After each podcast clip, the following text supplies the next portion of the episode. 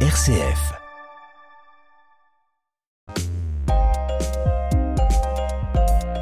Mon petit-fils Elliot, que tu connais Joël et Mhm. que j'embrasse, est en classe de CM2. Il m'a montré une fiche de SVT, Science et Vie de la Terre, consacrée au système solaire. Il y est écrit que le Soleil est une énorme boule de gaz et de feu. Et alors, le Soleil est bien constitué de gaz. C'est vrai. 74% de ce qui constitue le Soleil sont des noyaux d'hydrogène et 24% des noyaux d'hélium. Ce gaz fut d'ailleurs découvert dans le Soleil par l'astronome anglais Norman Lockyer en 1868 simultanément avec le français Jules Janssen avant même qu'on découvre son existence sur Terre. Mhm. Et les 2% restants, c'est quoi? Du carbone, de l'oxygène, de l'azote et des métaux, eux aussi, compte tenu de l'effroyable température du Soleil sous forme gazeuse, bien entendu.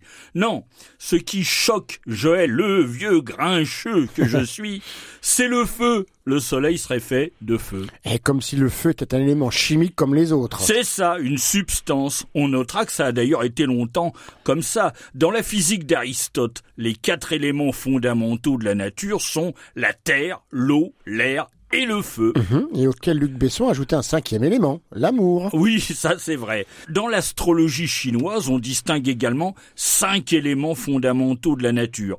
Le bois, le feu, la terre, le métal et l'eau. Mais avec l'avènement de la chimie, depuis Lavoisier, nous savons que le feu n'est pas une substance, mais la manifestation d'une réaction chimique. Dans la formule H2 plus O égale H2O, le feu n'apparaît pas, même si l'eau résulte bien euh, de la combustion, hein, d'une combustion, celle de l'hydrogène avec l'oxygène. Ouais. Et puis pour les pompiers, le feu est même souvent assimilé à un être vivant, hein, Ah oui. personnifié. Il progresse, nous encercle, reprend de la vigueur, il faut le vaincre. Enfin bref, on en parle un peu comme d'un adversaire Oui. à l'ennemi. Oui, oui, c'est vrai. On notera que de l'Antiquité jusqu'à la Renaissance, la question de la nature du feu du Soleil ne, ne se posait pas. Le, le, le Soleil a pour fonction de nous éclairer, de nous chauffer. Il est donc dans sa nature de brûler éternellement. Il faut attendre le 19e siècle pour que le monde savant s'interroge sur l'origine de l'énergie dispersée si généreusement par le Soleil. Oui. Et aujourd'hui, nous savons que le Soleil tire son énergie de la fusion nucléaire de l'hydrogène en hélium. Oui, mais, mais bien d'autres hypothèses ont été proposées avant que l'on comprenne enfin où d'où le Soleil et les étoiles tiraient leur énergie. Alors par exemple, Alors, dès la découverte de l'énergie chimique, la combustion, hein, et connaissant la distance à la Terre, 150 millions de kilomètres, et sa masse énorme, 333 000 fois celle de notre globe, on imagina le Soleil fait de charbon et d'oxygène. Bah, il faut dire que c'était l'époque de l'exploitation des premières mines de charbon.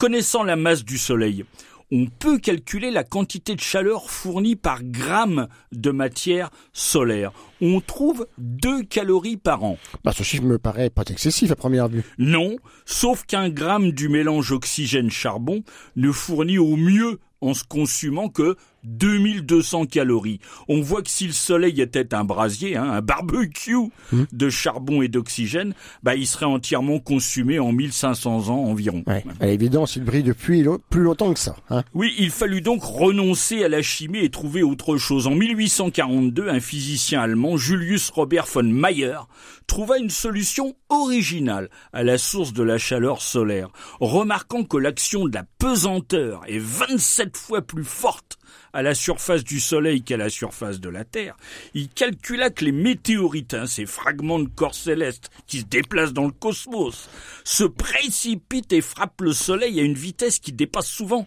600 km par seconde. Alors un pareil impact doit produire une énergie énorme, non? La transformation du mouvement en chaleur produirait euh, 45 millions de calories par gramme de matière tombant sur le Soleil. L'observation d'un intense flash lumineux à la surface du Soleil par Carrington et Oxon en 1859 semblait d'ailleurs apporter la preuve de la chute d'une météorite sur le Soleil. Mais on allait vite comprendre que cette théorie n'était pas admissible.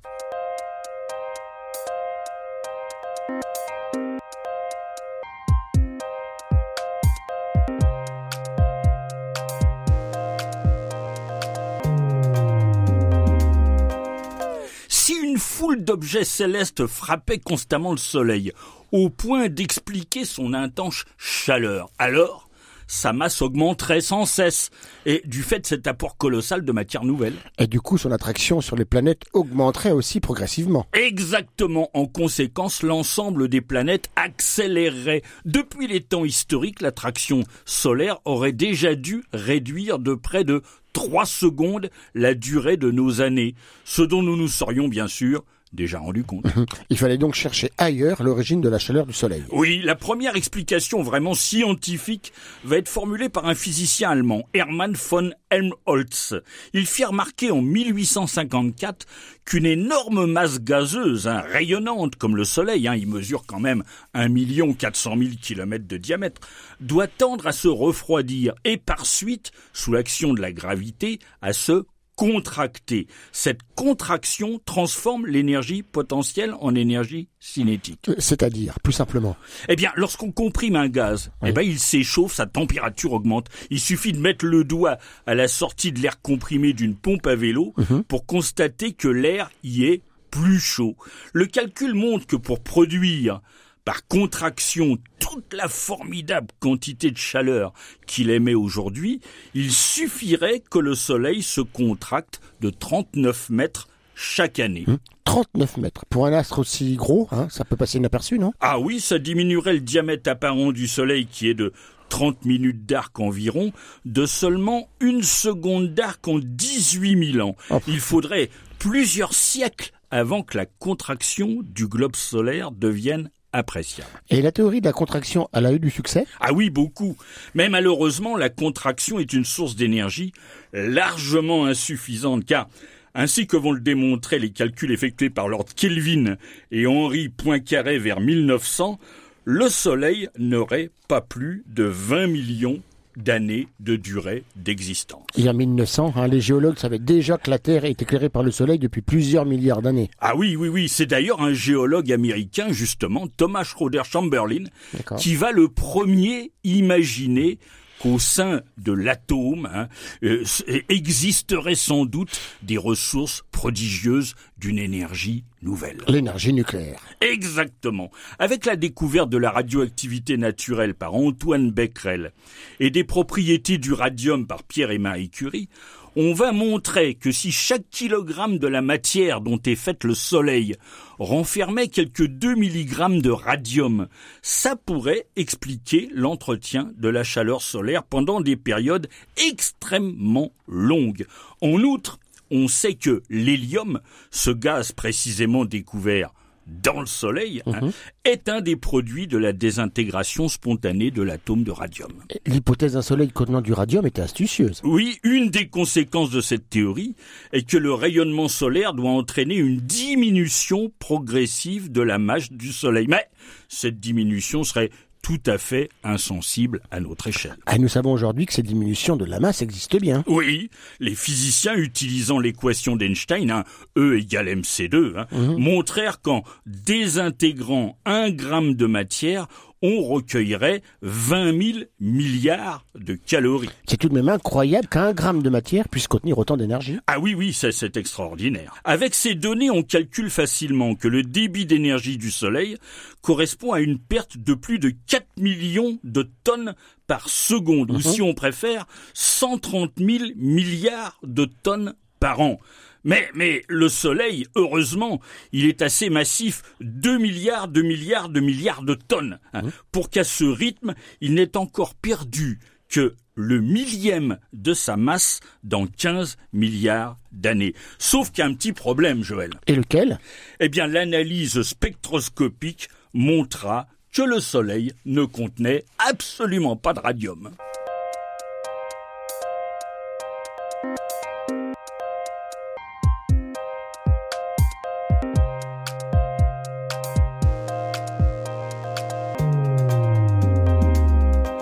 Quand découvre-t-on la véritable source d'énergie du Soleil Alors ça va se faire en plusieurs étapes. Peu après l'énoncé du principe d'équivalence par Einstein, le physicien Paul Langevin va reprendre l'hypothèse audacieuse émise un siècle auparavant, en 1815, par le médecin anglais au nom évocateur William Prout, Hmm. hypothèse selon laquelle tous les éléments chimiques de la nature seraient formés par assemblage successif du plus simple d'entre eux, l'hydrogène. Or, l'hydrogène, c'est justement l'élément le plus abondant dans le Soleil. Eh oui, or si on additionne la masse de quatre noyaux d'hydrogène, on trouve un tout petit peu plus que celle d'un noyau d'hélium. En fait, un 141e de la masse initiale ne se retrouve pas dans le noyau d'hélium et pourrait par conséquent être converti sous forme d'énergie. Dès 1919, le français Jean Perrin, puis en 1926, l'anglais Arthur Stanley Eddington affirme que la synthèse de l'hélium à partir de l'hydrogène constituerait pour le Soleil une source d'énergie incomparablement plus efficace que toutes celles imaginées jusque-là et capable d'assurer son rayonnement durant les milliards d'années exigées par les périodes géologiques. Mais longtemps, le mécanisme de cette fusion nucléaire va rester inconnu. Et, et qui le découvre? Alors il faut attendre la veille de la Seconde Guerre mondiale et les progrès de la physique atomique, comme on disait à l'époque, hein, pour que deux physiciens, Hans Bethe en Amérique et Carl von Weizsäcker en Allemagne, découvrent indépendamment l'un de l'autre une réaction nucléaire compliquée, complexe, qui nécessite au cœur du Soleil une température de au moins 20 millions de degrés et la présence surtout de noyaux de carbone. C'est ce qu'on appelle le cycle carbone-azote-oxygène ou bien cycle de Bethe. Et, c'est donc grâce à ce cycle que le Soleil fonctionne? Eh ben, on va le penser pendant plusieurs décennies. Dans ce cycle en six étapes successives, le carbone joue un rôle sensiblement analogue à celui d'un catalyseur dans les réactions chimiques. Et il est, en fait, sa présence est nécessaire, sauf qu'il est constamment détruit, mais constamment régénéré. et à quel rythme se déroule cette réaction nucléaire? À chaque seconde, le Soleil transforme 600 millions de tonnes de noyaux d'hydrogène en 596 millions de noyaux d'hélium. Les 4 millions de tonnes que perd le Soleil à chaque seconde sont convertis en rayonnement et en un flux intense de petites particules qui nous traversent à chaque seconde, les neutrinos, lesquels sont heureusement inoffensifs pour nous. Chaque centimètre carré du globe terrestre en reçoit un milliard par seconde.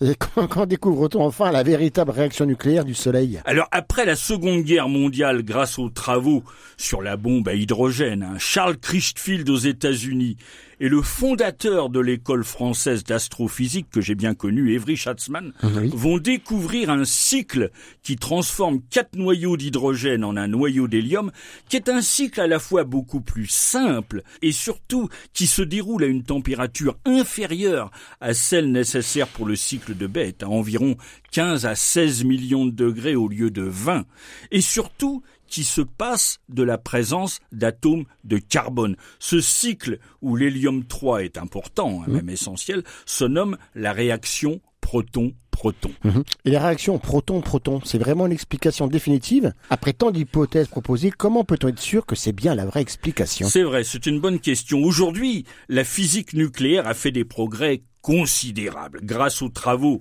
de nombreux astrophysiciens de par le monde, nous connaissons assez bien l'ensemble des réactions nucléaires, ce qu'on appelle les nucléosynthèses, qui se déroulent aussi bien dans le Soleil que dans le cœur des étoiles géantes et des supergéantes, même s'il faut reconnaître que certains mystères subsistent encore. Et Comme par exemple Eh bien, en ce qui concerne les différents phénomènes à l'origine des explosions d'étoiles, hein, les, Ah oui. les supernovas, les hypernovas, hein, de nombreuses questions restent encore sans réponse. Mais une chose est désormais certaine, Joël. Oui. Le Soleil ne contient pas de feu. Ça ben, sera tout pour aujourd'hui. hein. Nous en savons assez sur la source d'énergie du Soleil. Au revoir à toutes et à tous, au revoir Bernard, et à bientôt pour un autre Juste Ciel. Au revoir, Joël.